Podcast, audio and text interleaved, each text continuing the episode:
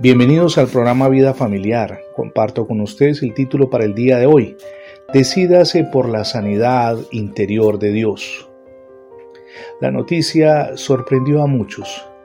Había muerto Manuel Antonio Moreno, un colombiano que asumió hace más de 50 años la fabricación de maletines escolares en cuero. En la parte frontal estaban repujadas las letras ABC, en cuyo interior encontrábamos a Bugs Bunny, a Porky y al Pato Donald. Algunas figuras festivas alegraban esos bolsos que se hicieron populares entre la niñez. Los recuerda. Si no pudo tener uno entre sus manos, lo más probable es que haya visto fotografías. Sin duda, quienes, como yo, leímos o escuchamos la noticia, viajamos en el tiempo hasta esa época distante cuando cursábamos la enseñanza primaria. Para muchos puede que evocar la niñez o la adolescencia sea algo agradable o triste. Todo depende de la experiencia que hayamos tenido.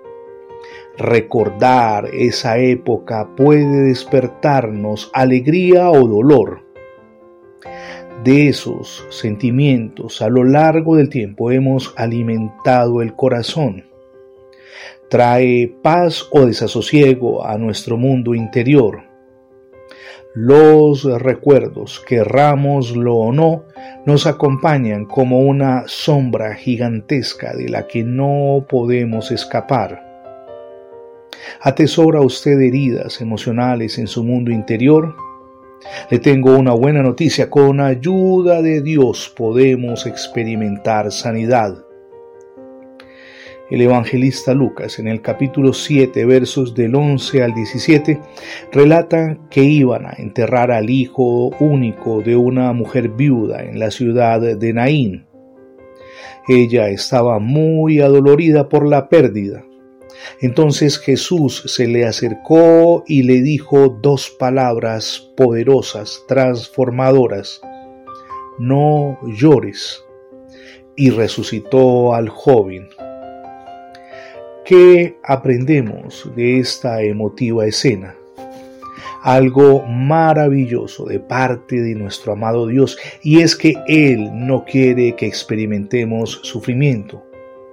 Él desea nuestro bienestar físico y emocional. Usted puede ser sanado totalmente. Si le abre las puertas de su corazón Jesucristo traerá esa sanidad de los recuerdos dolorosos que tanto atormentan su mundo interior. Su vida puede ser transformada de una manera definitiva. Esa sanidad sobrenatural está a su alcance. ¿Cómo lograrlo? me preguntará, abriéndole las puertas de su corazón al Señor Jesús. Prendidos de su mano poderosa, iniciamos el viaje maravilloso hacia el cambio y la transformación personal, espiritual y familiar que no solamente anhela, sino que necesita con urgencia. Decídase hoy por Jesucristo en su vida y en su hogar. No podría despedirme sin antes agradecerle su fidelidad en las transmisiones diarias del programa Vida Familiar.